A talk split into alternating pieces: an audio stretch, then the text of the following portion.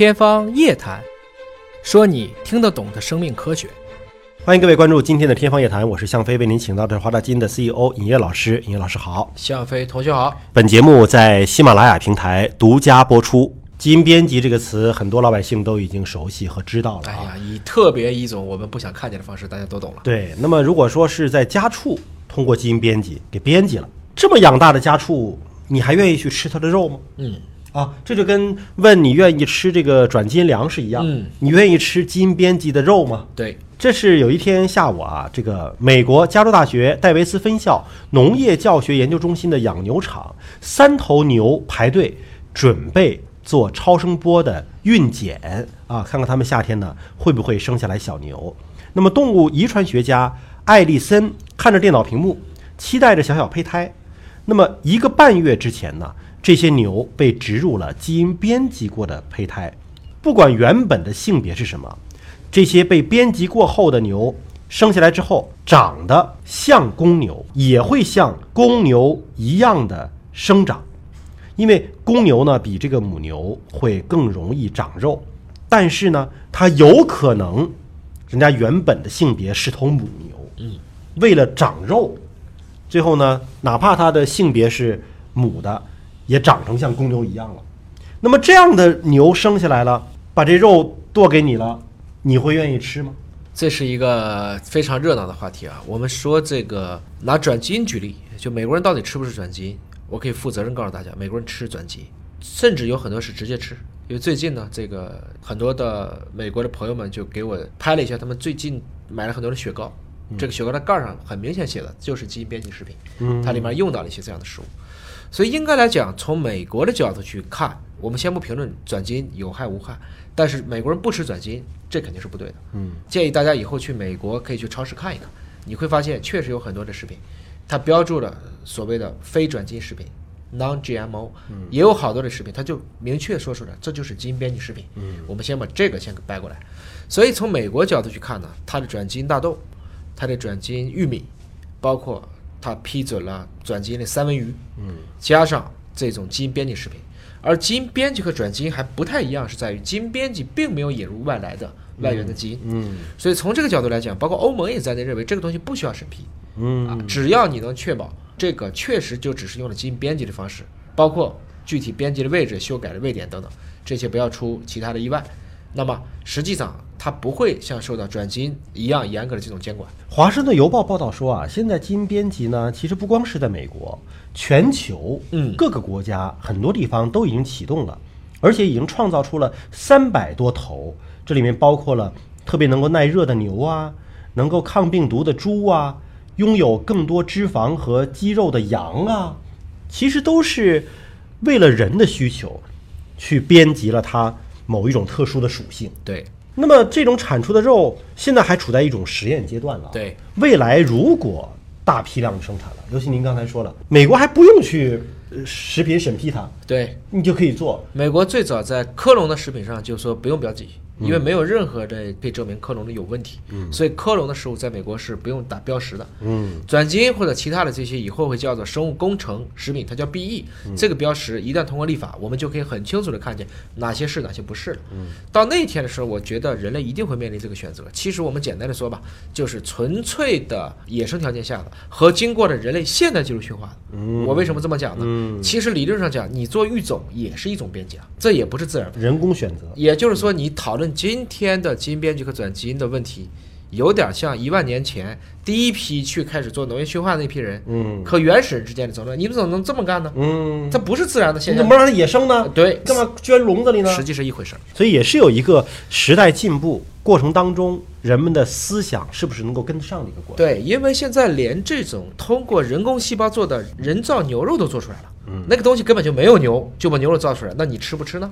美国的 FDA 啊是这个食品药品监督管理局，那么明年将会出台新的指南，基因编辑过的植物很快都进入到超市了。那么基因编辑的动物，它的前途是不是明朗啊，美国唯一批准的可食用的基因编辑的动物呢是三文鱼。转基因三文鱼其实是那么未来牛肉啊、羊肉啊、猪肉啊这些会不会？那么我们期待着说它新的批复什么时候下来？对他担心什么呢？你比如说基因工程三文鱼，如果混到了大海里怎么办？嗯那你说它是网箱养殖的，它不能出去，但万一哪一天安全系统失灵了呢？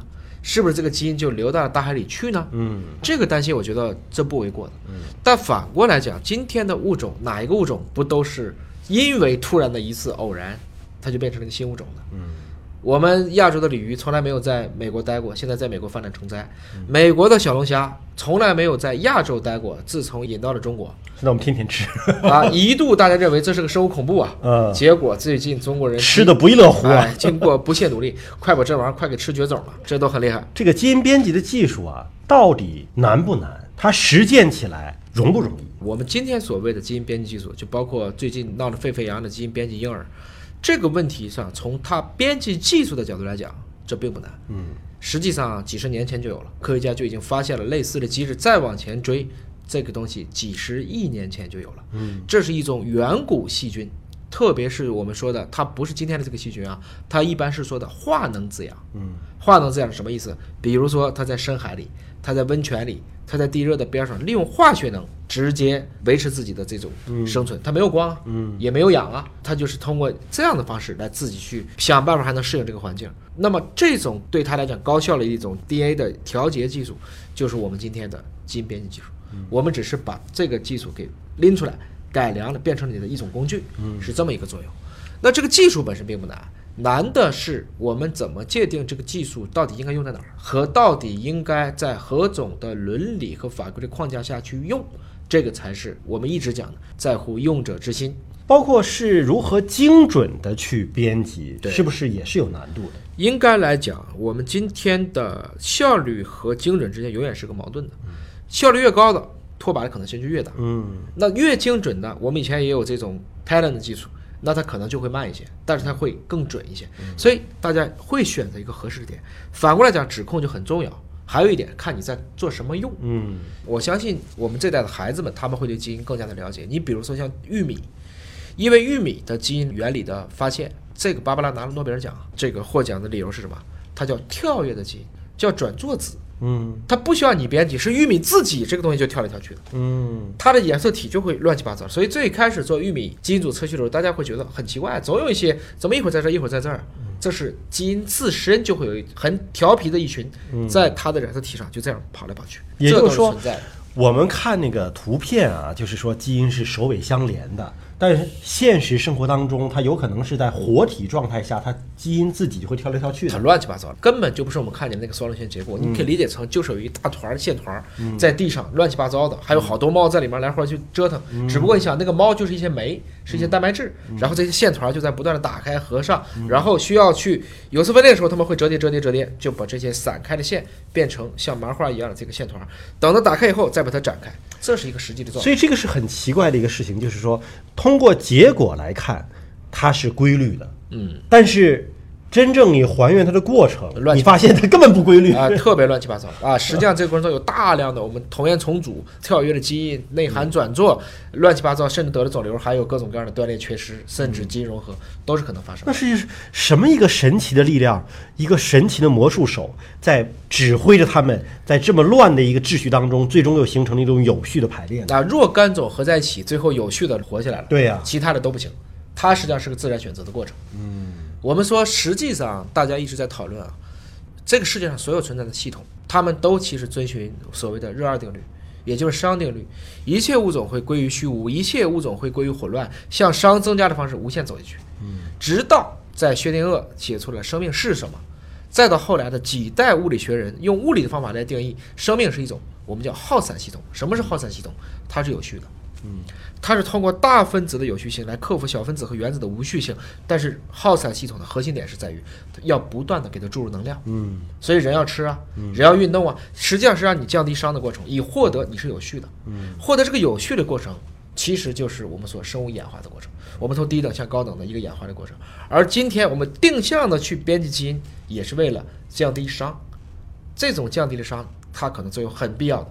比如说有一天我们真的都可以去人工合成牛肉了，我们就不用再担心我们要不要杀一只动物了。嗯，这些牛拉的这些粪我们怎么处理啊？这些问题可能就迎刃而解了。所以它永远会有一个在科技、在社会、在伦理、在宗教、在法律上一个度的问题。所以，我们今天讨论的更像是一个伦理问题和哲学问题。因为技术的发展呢，是不以我们的意志为转移的。但是，当新的技术出现的时候，人们用什么样的思想或者是方法去面对它，这个是值得讨论。而且，可能伦理问题会永远的存在下去，因为会有不停的有新的技术出现，或者说这些问题会随着时间的解决而得到解决，有些时候在这一代人永远解决不了。好，感谢您关注今天的节目，下期节目时间我们再会。